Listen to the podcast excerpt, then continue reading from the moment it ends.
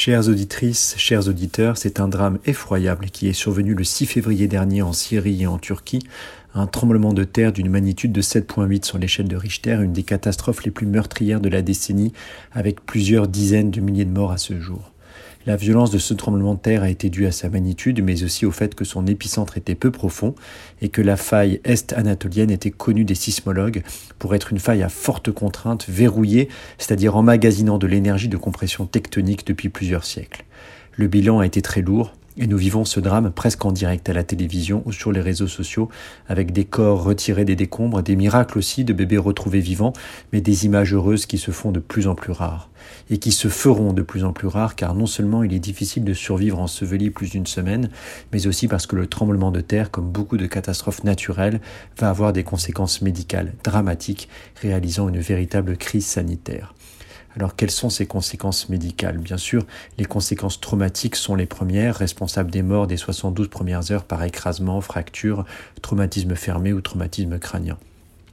Puis le drame, la crise sanitaire s'installe. Rupture des canalisations, perte de l'approvisionnement en eau et en électricité avec destruction des structures d'assainissement qui sont responsables d'épidémies diarrhéiques par manque d'hygiène, le péril fécal avec choléra, hépatite et qui sont amplifiées par la pollution des corps en décomposition sans sépulture et par les déplacements de population vers des hébergements d'urgence surpeuplés, conditions malheureusement idéales pour la transmission de maladies infectieuses entériques et respiratoires.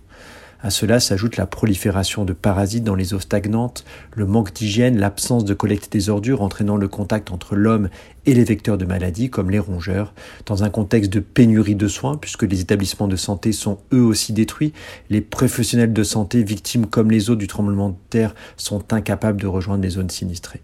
C'est ce qui est arrivé dans le sud de la faille où l'absence de route, la destruction de l'aéroport ont empêché les secours de rejoindre des régions près d'Antioche pendant plusieurs jours. C'est ce qui explique aussi pourquoi les pays victimes de catastrophes naturelles sont dépendants de l'aide extérieure. Et fort heureusement, la solidarité internationale répond présent avec, dans le cas de la Turquie, plus d'une quinzaine de pays qui ont envoyé des équipes de secours et aux trois premiers rangs desquels l'Azerbaïdjan, la France et l'État d'Israël.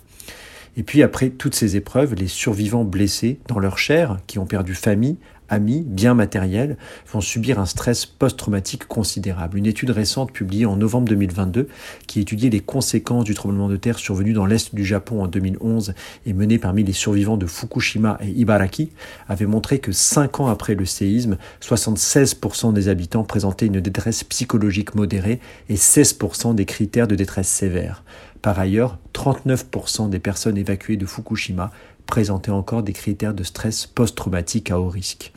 Ces conséquences sur le long terme ne sont pas à prendre à la légère et sont désormais intégrées dans les process médicaux de médecine de catastrophe au même titre que les soins urgents traumatologiques et infectieux. Alors malgré l'évocation de ce drame et de cette chronique bien sombre, je vous souhaite tout de même une journée paisible sur RCJ.